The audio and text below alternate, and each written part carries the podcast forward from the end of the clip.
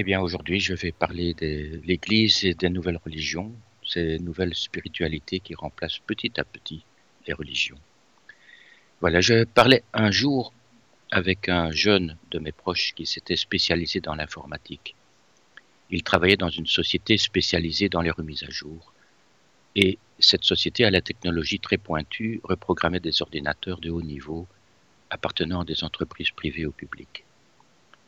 Ce garçon, très gentil, très serviable, était pétri d'athéisme, un athéisme hérité de ses études à l'Université libre de Bruxelles.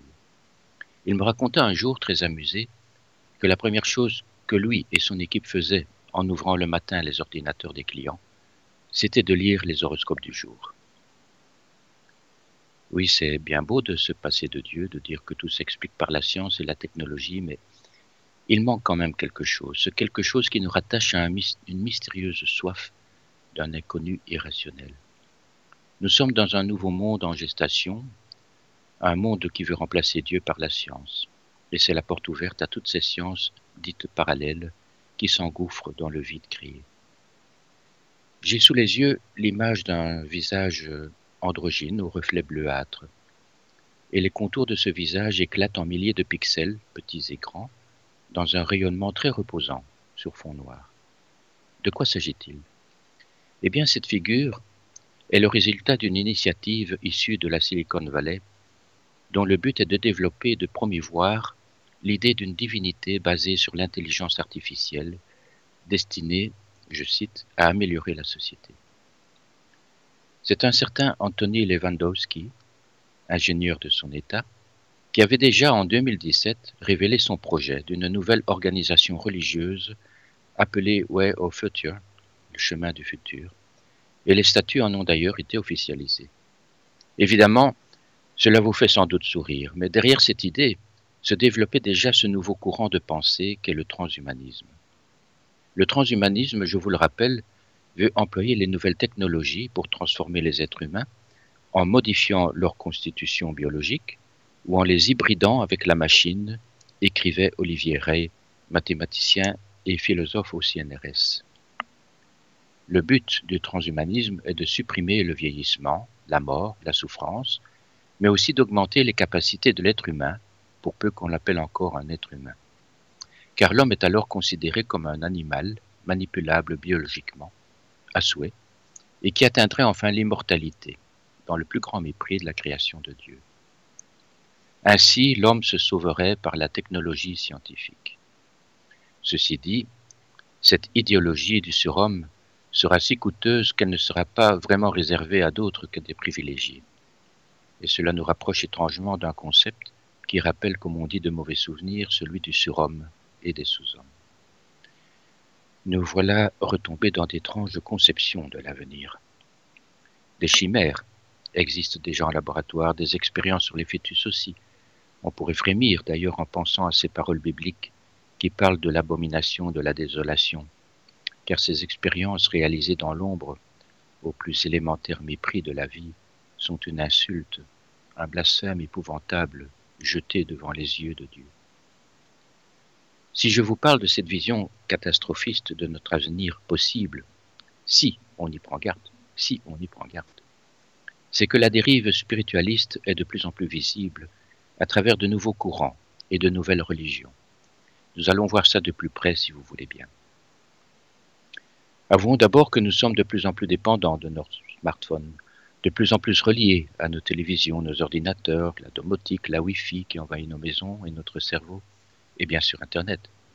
Qu'on nous coupe Internet et nous sommes perdus, complètement perdus. Sans nous en rendre compte, nous sommes déjà devenus complètement dépendants de cette toile d'araignée invisible qui dirige et empêtre parfois nos vies. Prenons-y garde car ce système dominateur envahit aussi les religions. Et les religions s'adaptent, se mettent dans le coup, comme on dit, pour ne pas paraître ringarde. Le monde change tellement vite, il ne faut pas rester sur le quai, n'est-ce pas? On n'a plus le temps de réfléchir, il faut sauter dans le train, sinon nous serons largués, nous dit-on toujours. En fin de compte, peu importe où va le train, c'est le train du futur, l'important est de sauter dedans. Quand un jeune de 12 ans traite de ringard un jeune de 18 ans, cela en dit long sur la rapidité de notre évolution technologique. Ne désespérons pas. Nous sommes entrés dans un siècle de contradictions. Contradiction entre un rationalisme exacerbé et un besoin évident de spiritualité. La jeunesse ressent plus que les aînés ce besoin de symboles, de rites, de dogmes aussi parfois. La jeunesse a besoin de repères clairs. La jeunesse a horreur du brouillard, d'un discours social qui se perd dans des idées creuses, des schémas répétitifs et qui s'affaiblissent au fil des discours. La jeunesse, à laquelle on a parfois retiré toutes les balises morales et sacrées, a soif, de retrouver un sens à l'univers. Et c'est difficile dans notre monde, où les avancées scientifiques ont vidé petit à petit les questionnements religieux, puisque la science, dit-on, explique tout. Les religions seraient-elles donc devenues une perversion de l'esprit qui emprisonne l'esprit, nous empêche de vivre libre Voyez la société ouverte vantée par Soros, une société où tout serait enfin permis sans que personne n'ait le droit de nous juger, quoi que l'on puisse faire. Le danger, évidemment, est que cette vie sans vraie espérance ne crée des replis identitaires pour s'en protéger. Il est clair que certaines branches des religions se transforment parfois en se radicalisant face à ce gigantesque balayage de la foi. Le, relativisme pointe depuis longtemps son nez dans les affaires religieuses, particulièrement dans notre foi catholique. L'interpénétration des croyances aboutira immanquablement à un syncrétisme religieux si nous n'y prenons pas garde. Je vais vous donner quelques exemples très concrets que vous avez peut-être déjà vous-même rencontrés. J'ai parlé à des catholiques qui ne voyaient pas où était le problème de croire en la réincarnation, par exemple. J'ai croisé des catholiques qui ne croyaient pas aux dogmes. Ces dogmes issus d'une église autoritaire qui voulait encore s'accrocher aux anciennes croyances et dont le protestantisme s'était affranchi. J'ai entendu parler de catholiques qui trouvaient l'idée d'un pape complètement dépassé, contraire à la démocratie. Des catholiques qui vantaient les idées généreuses du bouddhisme, qui recherchaient la pureté de la foi dans le soufisme. Oui, je sais, ce ne sont que des tendances, mais qui risquent de se généraliser au profit d'une religion universelle enfin dégagée de ces vieux vêtements qui l'encombrent encore. L'homme nouveau deviendrait-il vieux? Devrait-il de nouveau changer de vêtements? Et tout cela risque de se faire dans la nouvelle société pluriculturelle qu'on nous vante et qui permettra enfin d'y noyer la foi catholique et ses racines chrétiennes, dont le traité de Maastricht d'ailleurs n'a pas voulu entendre parler. Mais voyez-vous, quand j'entends un Jean-Luc Mélenchon dire que les religions étaient à l'origine de toutes les guerres, je trouve le raccourci un peu facile. Car après tout, quand on y pense, le nazisme responsable de dizaines de millions de morts était viscéralement païen. Le communisme, responsable de plus de 100 millions de morts dans le monde, était athée. La guerre du Pacifique lancée par le pays du soleil levant, n'ayant pour spiritualité que le culte très honorable du reste des ancêtres, provoqua elle aussi une hécatombe humaine dans les deux camps. Non décidément, ces guerres et ces idéologies sans foi furent bel et bien les pires de l'histoire de l'humanité. Mais nous arrivons à un stade où la magie d'Internet, la circulation des idées, est devenue courante et chacun peut s'y promener avec son caddie culturel. Il suffit de cliquer, nous avons accès à de nombreux choix différents pour nos emplettes spirituelles. Pas besoin d'un pape après tout, ou d'un prêtre qui nous dit ce que nous devons faire. Nous sommes assez grands pour choisir nous-mêmes. Le phénomène transreligieux s'accélère avec évidence. Nous avons encore la chance magnifique dans notre foi catholique d'avoir toujours ce phare de la papauté qui peut nous guider, et c'est pourquoi l'adversaire déploie toutes ses astuces pour nous séparer de lui par tous les moyens, aussi contradictoires d'ailleurs qu'ils soient.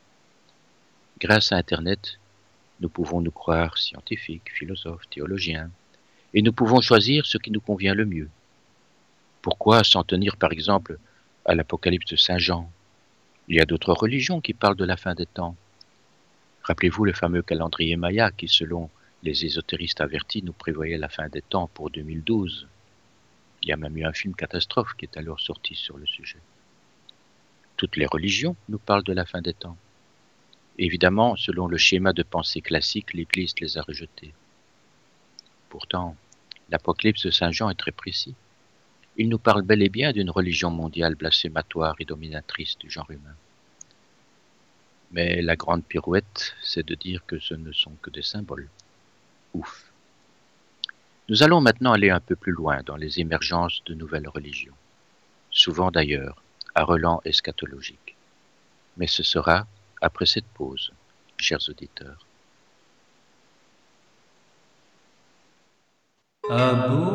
بشمايو.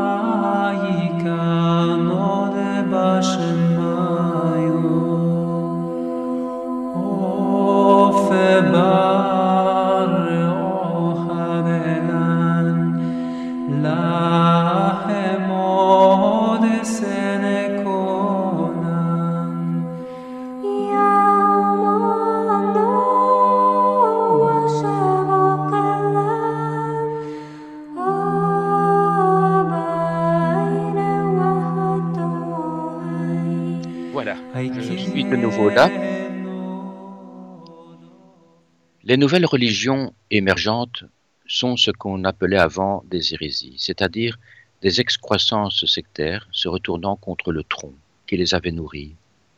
En ce sens, le christianisme n'était pas au départ une secte, comme se plaisent à le dire certains. Le Christ n'est pas venu pour abolir la loi juive, il n'est pas venu pour la modifier, ni la remettre en cause. Il venait au contraire pour l'accomplir, pour la remettre dans le chemin qui était le sien depuis toujours, un chemin qui s'était alourdi et rétréci par le pouvoir religieux. Par contre, l'arianisme, qui prétendait que Jésus était d'une nature inférieure au Père, est l'exemple type d'une hérésie, car il remettait en cause la Trinité. Les excroissances sectaires touchent les trois grandes religions. Depuis 2000 ans, notre cher peuple juif est toujours dans l'attente douloureuse d'un prophète qui annoncera le Messie mais c'est l'épouvantable cataclysme de la Shoah qui a révélé une nouvelle religion qui couvait sous les cendres des pogroms. Le sionisme religieux est un exemple de ce qu'on peut appeler une adaptation laïcisée de la foi juive. C'est d'ailleurs au point que les Hassidim refusent de reconnaître l'État d'Israël sous le prétexte valide, valide que la Terre sainte ne pourra être rendue au peuple juif que par le Saint béni soit-il, et non pas par la simple volonté humaine ni par les armes de la guerre. Cette théologie nationaliste a été obligée de se référer à l'histoire biblique pour asseoir sa légitimité et a ainsi permis à nos frères juifs de retrouver, après cette diabolique destruction organisée de son peuple, une identité forte et des valeurs à défendre. Les juifs laïcs nationalistes avaient déjà préparé depuis la fin du XIXe siècle ce grand mouvement du retour vers la terre promise qui a pris un siècle au siècle suivant toute sa justification symbolique avec la Shoah. L'histoire de, devenait de nouveau prophétique, divine, avec l'Alia, le retour en terre promise annoncé par les prophètes. Mais vers quoi le sionisme imprégné de kabbalisme va-t-il entraîner le peuple juif? C'est un autre problème qui n'a pas sa place dans cette conférence. Et l'islam? La dimension transnationale de l'islam se ferait aussi un chemin dans les régions où les musulmans sont persécutés. Et on pense aux Ouïghours de Chine, qui sont persécutés et vivent souvent dans des camps de concentration. Mais curieusement, la solidarité confessionnelle fait, plutôt place à un silence complice des autorités religieuses musulmanes occidentales, un silence qui est dénoncé d'ailleurs par la présidente de l'Institut ouïghour d'Europe. Cela est sans doute dû au fait qu'il existe justement plusieurs sensibilités différentes dans l'islam et que certains intérêts économiques peuvent aussi jouer. Mais une chose reste pourtant claire, c'est que l'islam a aussi, comme le catholicisme et le judaïsme, une vocation à mondialiser sa foi. L'islam a aussi ses déviances, comme le mouvement En Nahada, fondé en 1981, un mouvement hostile à un califat islamique et plutôt en faveur de la démocratie. Mais il y a aussi les frères musulmans qui ont été fondés en 1928 et qui sont eux aussi des mouvements politiques et religieux. Leurs intentions sont très nettement d'imposer au monde des sociétés islamiques soumises à la charia, en fait de conquérir et convertir les États non islamiques pour instaurer un califat islamique mondial, faisant alors de Jérusalem la capitale. Mais le mouvement Al-Wasat, qui en est issu, s'est voulu plus moderniste et plus axé sur les grands défis du XXIe siècle. On le voit, ces grandes religions sont secouées par des mouvements centrifuges qui perturbent les données religieuses bien acquises au cours du temps. Mais revenons au christianisme. Il existe ce qu'on appelle l'Église émergente, qui est un courant réformiste au sein du christianisme évangélique. Ces adeptes prônent une réinterprétation des textes sacrés et des pratiques ecclésiales. Mais ces mouvements d'église émergentes se retrouvent aussi maintenant dans ces autres religions et même dans l'islam. Et ces, églises s'en prennent aux églises traditionnelles. Elles le reprochent d'être dépendantes de la culture moderne, inadéquates à la culture qu'ils appellent postmoderne. La postmodernité, c'est une réaction aux valeurs de la modernité qui se basait sur des vérités absolues. Dans la postmodernité, la vérité devient relative insaisissable. Ces mouvements se basent sur le constat que les églises sont malades et que pour y remédier, il faut être en phase avec les aspirations spirituelles des jeunes générations. Croire sans appartenir, rejoindre l'autre là où il est, rechercher l'authenticité. Ce sont des expressions qui deviennent des phrases à la mode. On en arrive en fait à abandonner des enseignements clairs et fondamentaux de la Bible. Celle-ci n'est plus considérée comme la parole de Dieu, elle n'est plus la base certaine et unique de la foi. Le message fondamental du christianisme est ainsi édulcoré, et tronqué, au point de le rendre acceptable par tous ceux qui ne veulent pas s'encombrer d'un enseignement évangélique jugé ennuyeux ou difficile à comprendre. Pourtant, c'est la source même à laquelle le christianisme s'est abreuvé depuis 2000 ans, que l'on a affaibli ainsi en détournant son eau vive dans les marécages où sa pensée s'engourdit, finit par se perdre. Mais il faut bien admettre que c'est dans l'ordre des choses que le christianisme soit combattu jusqu'à la fin des temps, et il s'est toujours relevé.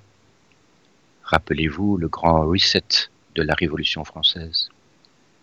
On en était revenu à changer les dates. On a commencé avec l'an 1, l'an 2. Cela n'a pas tenu plus que 12 ans d'ailleurs. Les mois aussi avaient été changés. On parlait de Vendémiaire, de Brumaire, Frimaire, Thermidor, Germinal, tous ces efforts pour détruire la mémoire du calendrier grégorien de l'Église et de la monarchie. Comme tout était permis, des gens se mariaient, divorçaient parfois plusieurs fois par jour pour s'amuser.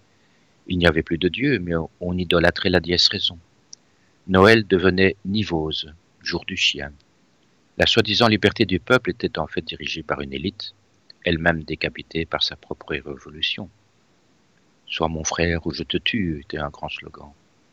Ou encore liberté, égalité, fraternité ou la mort, comme on le lit encore sur certains frontons de mairie en France. Il fallait bien se rendre compte que le grand reset avait échoué sur son désir de changer la société. Et la République a dû avoir recours à la terreur pour préserver la vertu, comme disait Robespierre.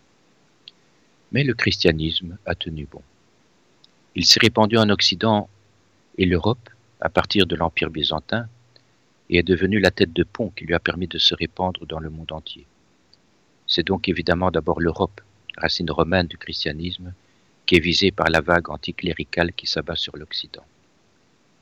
Oui, le christianisme tient bon, mais de nouvelles excroissances religieuses attaquent frontalement notre religion sans s'en cacher d'ailleurs, et d'autres nouveaux mouvements, plus sournois, se cachent sous de beaux idéaux, qui sont souvent repris d'ailleurs du christianisme. Le danger est que ces nouvelles aspirations semblent parfaitement inoffensives, et là est le piège. Tous les moyens sont bons pour affaiblir et détruire l'Église catholique, et ses ennemis sont de plus en plus virulents, car ils pensent que l'Alali est proche, mais ils se trompent lourdement. Les églises créent un espace de liberté idéologique pour les fidèles, et en ce sens elles sont perçues comme une concurrence menaçante pour le système mondialiste qui se met en place. Notre Église, qui se veut universelle, se met nettement en travers de l'idéologie mondialiste par son héritage chrétien. Et le passé lui donne raison. Le puissant régime communiste soviétique, qui se voulait lui aussi universel, est tombé en grande partie grâce à la force de résistance de la Pologne catholique soutenue par Jean-Paul II. Oui, la religion catholique universelle restera toujours un danger pour l'élite mondialiste qui nous veut tant de bien. Elle le restera tant qu'elle ne sera pas muselée par ce système qui se met en place. Pour cela, elle doit être détruite de l'extérieur par une propagande la mettant continuellement au banc des accusés, mais aussi de l'intérieur en la corrompant, en la divisant, en l'éloignant toujours plus de sa tête, le pape. Mais un des moyens les plus efficaces, des plus simples, employés par l'adversaire, est de rendre la foi catholique inintéressante, de la faire apparaître comme usée par le temps, ennuyeuse, fatiguée d'un pouvoir auquel elle s'accrocherait désespérément. Une religion d'une autre époque, révolue, dans un monde si friand de nouveautés et de remise en question du passé. Et à sa place, on offre au contraire des pseudo-religions à la mode, et nous en parlerons après cette deuxième pause.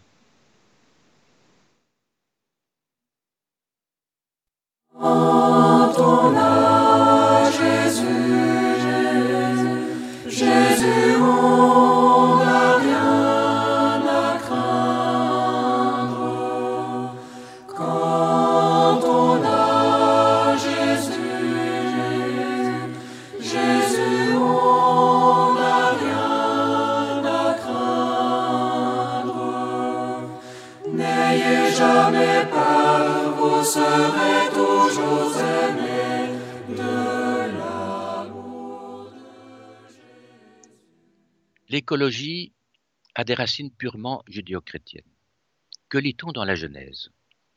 En Genèse chapitre 2, verset 19 et les autres, nous lisons Le Seigneur Dieu forma de la terre tous les animaux des champs et tous les oiseaux du ciel, et il les fit venir devant l'homme, pour voir comment il les appellerait, et afin que tout être vivant portât le nom que lui donnerait l'homme. Et l'homme donna des noms à tout le bétail, aux oiseaux du ciel, et à tous les animaux des champs. Oui, c'est clair, dès l'aube de la création, l'homme fut responsable de la nature. Donner un nom donne un pouvoir sur ce qui est vivant. L'homme, maître de la nature, a eu pour rôle et devoir de protéger la nature. Mais cette idée de l'homme maître de la nature, ce concept lié à une forme de domination sur la nature, est devenu insupportable pour les nouveaux écologistes. Et que font maintenant ces personnages? Eh bien, ils ont récupéré ce pouvoir de l'homme venant de Dieu, en personnalisant la nature elle-même, dans un pur panthéisme. Dire maintenant que Dieu est partout, dans les plantes, les oiseaux, les insectes, revient maintenant à dire que Dieu n'est plus une personne. Il est noyé dans la nature qui est divinisée, qui est devenue une entité que certains appellent même Gaïa. On a vu naître des mouvements de la libération animale, on a vu une déclaration universelle des droits de l'animal dans laquelle on lit que tous les animaux naissent égaux dans la vie. Vous voyez bien que Dieu a disparu de sa création. Il ne devrait plus y avoir de distinction éthique entre l'homme et l'animal. Et après tout, la théorie de l'évolutionnisme ne nous impose-t-elle pas de croire que nous sommes nous-mêmes des animaux? Et les kabbalistes ajoutent même cet épouvantable adjectif de animaux parlants. Le thème à la mode est de dire que la nature ne supporte plus l'homme. Il y a trop de monde sur Terre. Elle s'épuise, et le malthusianisme montre le bout de son vilain museau. C'est vrai, c'est vrai qu'on épuise la nature, c'est vrai qu'elle est traitée en esclave de notre consommation, de nos plaisirs, de notre égoïsme en fin de compte. À cet asservissement s'ajoute parfois une cruauté inimaginable envers les animaux. Et ces cruautés sont des insultes à la nature, et donc à la création de Dieu, pour nous chrétiens. À travers les tempêtes, les épidémies, les famines, la nature semble même se venger de notre désinvolture à son égard. Mais quand on y réfléchit, en prêtant à la nature cet esprit de vengeance, on la personnalise bel et bien. Et Dieu dans tout ça disparu.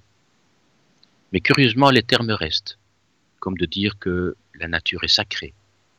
On nous parle de la valeur sacro-sainte de la vie terrestre. Des réserves naturelles ne sont, sont des sanctuaires. On soupire à cette nostalgie d'un paradis perdu. Je fais ici une parenthèse pour rappeler que pour l'écologie, la vie humaine a perdu cette supériorité sur celle des animaux. Et elle peut donc sans souci être avortée. Mais par contre, l'écologie sacrée protégera bec et ongle des œufs de batraciens qui risquent un jour de disparaître. Oui, la nature a été divinisée. Elle est devenue un principe créateur de l'humanité, sans Dieu évidemment. C'est très subtil, très malin au sens propre du terme. C'est la deep ecology, comme on l'appelle, l'écologie profonde. En réalité, nous avons tous en nous ce souci écologique qui a été récupéré par des organisations radicales. Nous sommes tous conscients de cette dégradation de la nature. Mais la récupération idéologique nous attend au coin de la rue en escamotant Dieu, le vrai créateur de la vie, et en retirant l'homme de sa place centrale dans l'univers. L'écologie devient une politique globale qui a investi tous les leviers des pouvoirs qui se mondialisent. Et elle joue sur l'émotion, le sentimentalisme, bien plus que sur la science elle-même. On l'a vu avec, euh, excusez le mot, la papesse de l'écologie qui est cette chère Greta Thunberg. L'écologie peut très vite nous entraîner loin de Dieu, mais elle n'est pourtant qu'une des facettes de la nouvelle religion qui se prépare. Dans le même esprit, d'ailleurs, le, le naturisme participe lui aussi à ce retour à l'état naturel, s'inspirant d'ailleurs de l'état de nos chers parents de la création qui vivaient nus et ne mangeaient que des fruits. Entre nous, et entre parenthèses, ils auraient mieux fait de manger le serpent. Dans la foulée, il y a aussi cette explosion du végétarisme, du véganisme, du crudi-végétalisme et d'autres recherches de bien-être qui sont autant de signes holistiques avant-coureurs de la religion du futur. Et qui voit-on aussi participer à ces grands mouvements? Je vous le donne en mille, les sectes des esprits planétaires, ces anges déchus se faisant passer pour des extraterrestres, et qui propagent par le channeling dans leur groupement ces mêmes idées sur la nature et la santé de l'homme. Oui, beaucoup sont séduits par cette nouvelle approche cosmique, mais nous savons bien qu'on n'attrape pas les mouches avec du vinaigre. Alors, dans ce bric-à-brac, ce désordre parfois contradictoire de nouvelles idéologies à caractère religieux, beaucoup d'hommes et de femmes pensent alors trouver leur chemin, choisissant ce qui leur convient le mieux, dans une honnêteté totale de leurs sentiments, et une recherche sincère de cet amour qui devrait tous nous unir à la nature. On ne peut pas leur en vouloir. Mais il existe hélas d'autres pièges bien plus graves dont nous allons parler. Le channeling d'abord, je viens d'y faire référence, introduit depuis les États-Unis au XIXe siècle, il fait aujourd'hui de terribles ravages. Le channeling, spiritisme, a de très nombreux adeptes en Europe Ceci vénère Kardec, fondateur de la philosophie spirit. Kardec a écrit plusieurs livres expliquant la Genèse, le ciel et l'enfer et d'autres choses encore sous la conduite spirituelle des esprits qu'il invoquait au cours de ses séances spirites. Et là encore, l'adversaire se révèle très subtil, mais il se trahit parfois. Le spirit affirme que notre âme est le fruit d'une lente et longue évolution, ayant passé par le règne végétal et animal. Le spirit affirme qu'il n'y a pas d'anges, mais des esprits évolués, et qu'ils étaient avant des hommes. Le ciel et l'enfer n'existent pas, et forcément les démons n'existent pas non plus. Ce sont seulement des esprits imparfaits, qui n'ont donc pas atteint la perfection. Le spirit affirme que Dieu ne peut pas pardonner les péchés sans une expiation et une réparation rigoureuse, faite par le pécheur lui-même, une expiation qui ne peut se faire que par de nouvelles réincarnations. En attendant, il y en a qui estiment que le spiritisme est la quatrième religion révélée après le judaïsme, le christianisme et l'islam. Le principe de la réincarnation nous dirige maintenant vers une autre philosophie dont l'influence se fait de plus en plus sentir dans l'Église catholique, Je veux parler du bouddhisme. Les petits bouddhas fleurissent partout, dans les magasins, les centres d'accueil, les agences de voyage, les salles d'attente, les parcs publics, dans les jardins privés, à l'intérieur des habitations de personnes souvent tournées vers l'amour et la compassion d'ailleurs.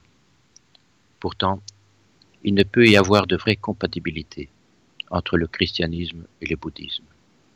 Il faut toujours, bien sûr, rechercher ce qui nous rapproche. Mais la réincarnation n'est absolument pas compatible avec notre foi en la résurrection. Le bouddhisme a pourtant malheureusement remplacé les crucifix dans beaucoup de lieux en participant à ce grand reset religieux qui envahit notre Occident. Le lamaïsme, par contre, a une place à part et bien sous-estimée. Rappelons quand même que le Dalai Lama est donc le plus haut représentant du culte lamaïste. Le lamaïsme invoque les esprits, croit évidemment au principe de la réincarnation, mais il invoque parfois aussi les démons, pratique le chamanisme, notre cher Dalai Lama n'évoque pas ces particularités, il préfère se référer plus largement à la philosophie bouddhique, bien éloignée de l'avatar lamaïste. Dans cette mouvance bouddhiste, on trouve aussi l'omisme, religion de l'unité des visages de Dieu, dans une sorte de nouveau syncrétisme. En fait, il se définit comme la nouvelle religion universelle par le son Om, A-U-M, qui est le nom du divin et qui permet d'accéder au diamant cosmique.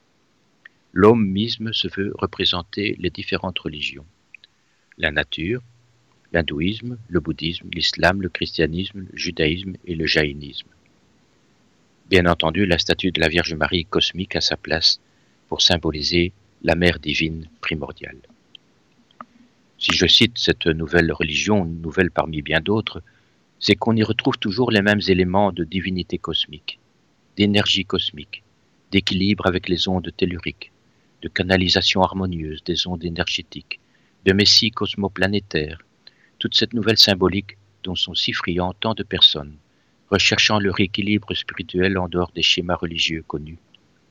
Un univers ouvert, en fin de compte, aux croyants et aux incroyants. Mais il faut aussi parler du satanisme maintenant un satanisme qui commence à reprendre du poil de la bête, et voilà bien une expression qui lui convient bien. Les attaques contre la religion catholique progressent d'année en année et il n'est malheureusement pas nécessaire d'être grand clair pour anticiper les prochaines étapes. Ce qui est sûr, c'est que les récupérations de ces attaques contre la foi bouleversent complètement notre société. Et c'est sans doute dans cette déchéance programmée de l'Église qu'elle retrouvera cet élan qui la fera rebondir pour la plus grande gloire de Dieu. L'Église ne disparaîtra pas, Jésus nous l'a affirmé, mais l'affrontement final avec l'Antéchrist n'est pas encore pour tout de suite. L'adversaire sait que l'homme ne peut vivre sans spiritualité et au pire sans religiosité. Dieu disparaît, mais il y aura une place à prendre. Et il se sert des hommes pour détruire l'Église en lui substituant lentement, mais sûrement, des ersatz de croyances diverses semblant bien inoffensives, et nous en avons déjà approché certaines. Le malin l'est trop, pour déjà ouvertement se montrer. Mais il ne peut s'empêcher de transpirer sa haine à travers certaines sectes sataniques, qui restent encore marginales, parfois encore anecdotiques. Ainsi, dans un pur esprit de révolte, on a vu apparaître des statues de Satan, assis sur un trône et bénissant de ses deux doigts les enfants qui l'approchent. Il paraît qu'ils peuvent même s'asseoir sur les genoux de ce démon Baphomet, ailé à tête de bouc. Cette statue se trouve en bonne place à Oklahoma City. Et bon, ça frise presque le ridicule dans ce simulacre blasphématoire, même si 700 personnes ont assisté à la cérémonie de son inauguration à Detroit, sur un fond de musique métal évidemment, mais ne donnons pas trop d'importance à ces manifestations pitoyables mais ne les minimisons pas non plus. Le satanisme voit en Lucifer le symbole de la libération des hommes, de l'emprise de Dieu.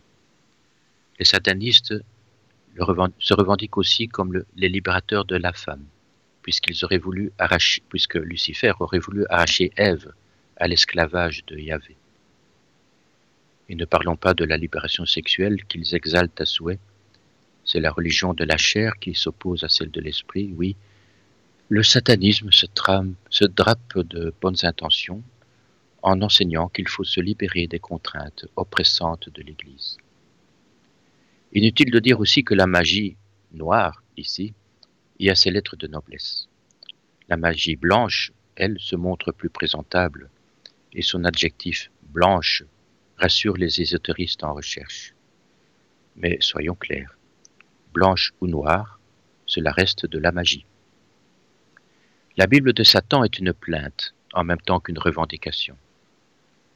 Satan n'a jamais eu droit au chapitre, il a subi la censure divine, et ses adeptes ont fini sur le bûcher.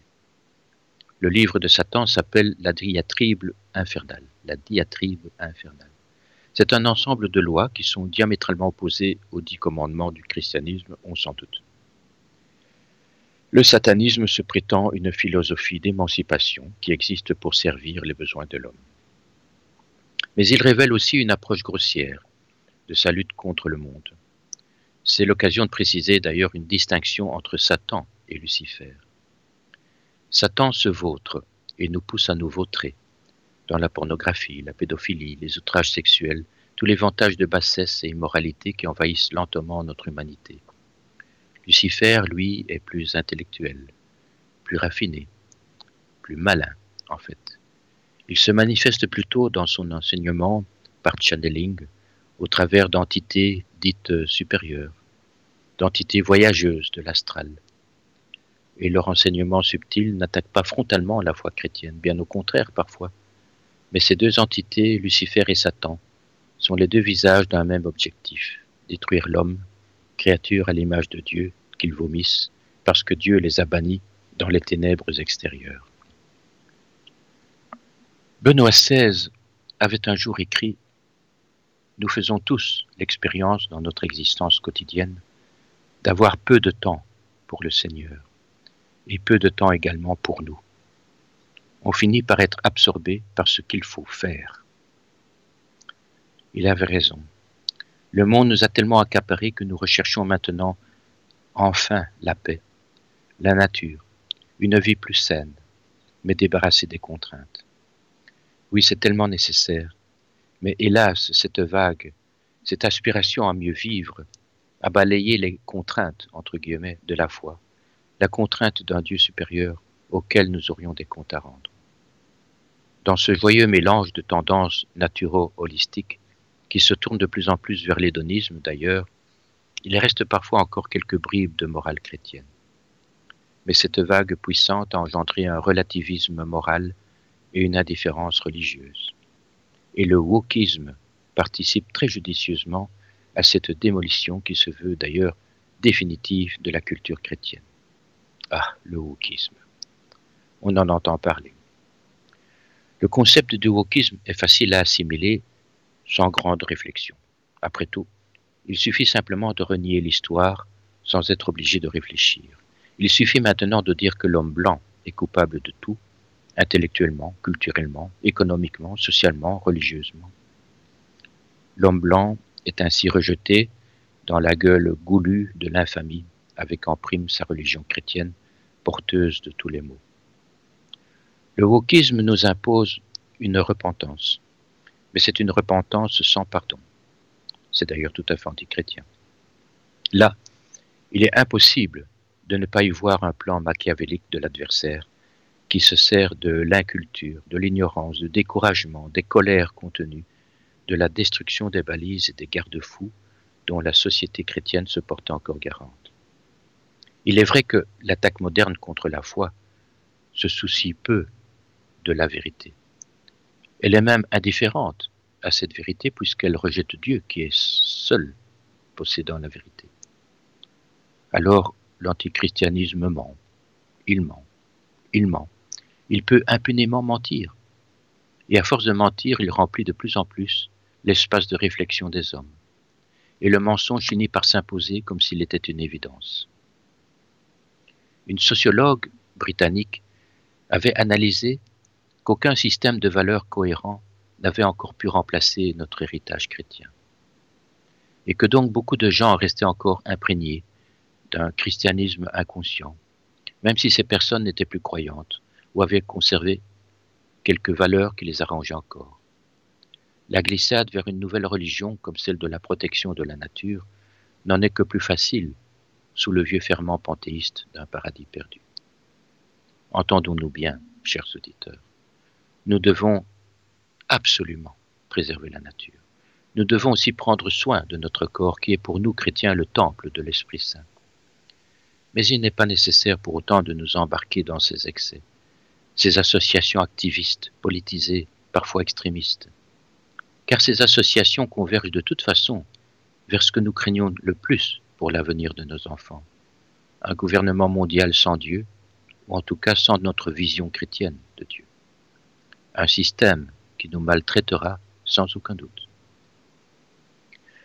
Toutes ces religions et idéologies dont j'ai parlé, et il y en a bien d'autres encore, ont déjà atteint une même première étape. Dieu a disparu définitivement de ces systèmes de pensée au profit de la nature sacrée. Et l'homme, pardon, l'homme et la femme ne sont plus devenus que des sujets secondaires, malléables, triturables, transhumanisables, sans le moindre scrupule de la, part de ceux qui veulent changer l'humanité à leur image et à leur ressemblance. On nous dit que l'humanité a enfin, enfin atteint sa maturité, qui lui permet de se défaire de ses anciennes religions. Ces religions qui avaient provoqué tant de conflits, tant de morts, tant de pressions, nous rappelle-t-on encore.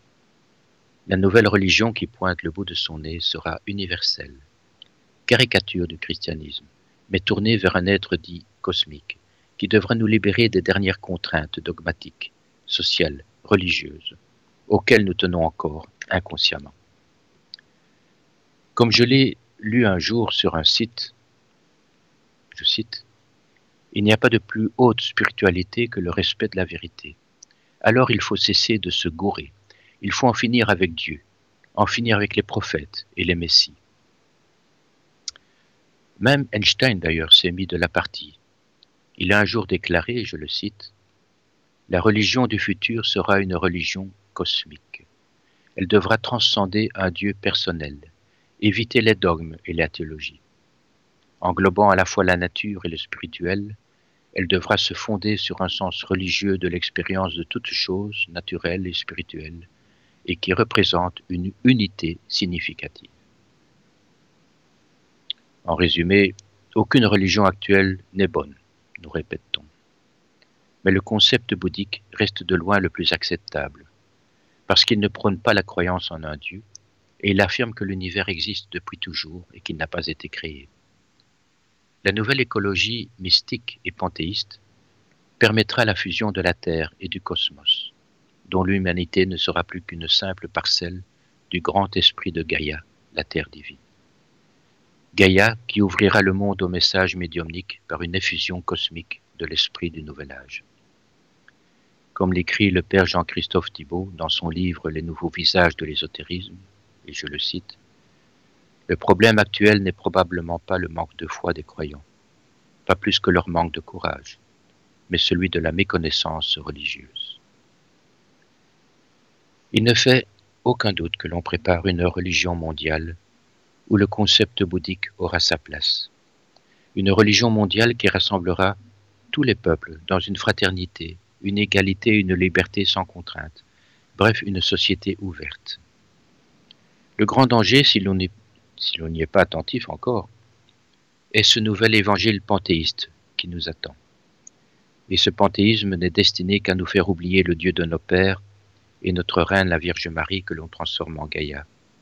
Ce panthéisme dissout notre foi dans un magma visqueux de croyances animistes et n'est plus alors qu'une simple étape intermédiaire, mais nécessaire, vers la nouvelle religion qui préparera l'Antéchrist. Mais ce n'est pas encore pour maintenant, rassurez-vous, chers auditeurs. En fait, ce combat a lieu depuis longtemps. Il a commencé dès la mort de Jésus sur la croix et ne se terminera qu'avec sa venue glorieuse à la fin des temps. Et n'oublions pas, ce siècle sera le siècle de la Vierge Marie. Elle travaille l'Esprit du monde avec son époux l'Esprit Saint. Merci de votre attention, chers auditeurs, et à bientôt pour la prochaine émission où je parlerai de l'Église et des apparitions mariales. Merci. Merci beaucoup Gérard Lemaire pour cette émission. J'aurais une question. Euh, vous parlez des minorités qui agissent, mais tous les mouvements puissants étaient toujours minoritaires au début. Ben oui, c'est vrai. C'est vrai, le, meilleur exemple d'ailleurs, c'est celui des apôtres, qui n'étaient que 12 au départ. Hein. Mais Tout à fait. Cette, cette, remarque d'ailleurs me donne envie de, de, de vous lire un, un extrait d'un discours. Vous allez deviner de qui il vient. Je vous la lis. Hein. Mhm. Dans, le, dans le nouveau Reich, il ne devra plus y avoir de place pour la cruauté envers les animaux. Ben oui, c'est une phrase de Hitler. Hitler s'était fait un combat personnel de promulguer trois lois importantes sur la protection de la nature. Et ces lois, d'ailleurs signées par Göring et d'autres ministres concernés, allaient vraiment dans le sens des associations écologiques de l'époque tournées vers le paganisme. Je ne fais pas l'apologie de Hitler, hein, je cite, hein, attention. Ceci dit, au Moyen Âge, l'Église jetait aussi des anathèmes sur la nature. Les grillons dévastateurs des récoltes ont ainsi euh, subi des anathèmes de l'Église, anathèmes officiels. C'est là encore d'ailleurs pour dire que, en fait, l'écologie a toujours été intégrée dans la vie des hommes, sans pour autant qu'on en fasse des armes biologiques contre le système officiel, évidemment. Voilà. Très bien. Eh bien, alors merci beaucoup, Gérard. Nous nous retrouvons le 14 mars. Oui, le 14 mars, c'est ça, oui. Pour euh, une émission sur l'Église et les apparitions mariales. Oui, ce sera bien ça, hein, oui. Tout à fait. Ça, ça, nous, ça nous fera du bien. C'est juste, tout à fait. Eh bien, à merci, bientôt alors. Merci beaucoup Merci Gérard beaucoup. et à bientôt. Et merci chers auditeurs, oui, au revoir. Au revoir.